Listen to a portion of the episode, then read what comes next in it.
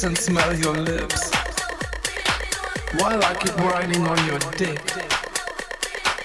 I know my thoughts are bad.